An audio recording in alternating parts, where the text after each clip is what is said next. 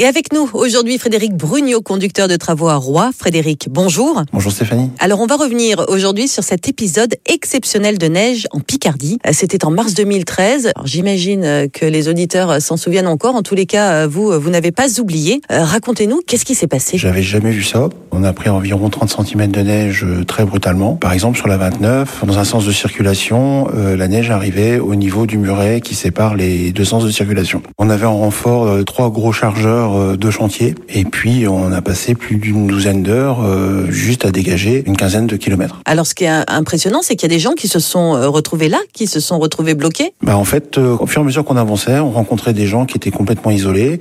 Des gens avaient coupé des arbres le long de, de l'accotement et ils avaient allumé des feux pour se réchauffer au fur et à mesure. C'est une chose que j'avais jamais vue dans mes 18 ans de carrière. Alors, grosse mobilisation des équipes SANEF, mais pas que. Oui, on a eu une grosse aide de la Croix-Rouge avec des gendarmes de Rouen qui recevaient du ravitaillement euh, par hélicoptère au niveau du stade de Roy.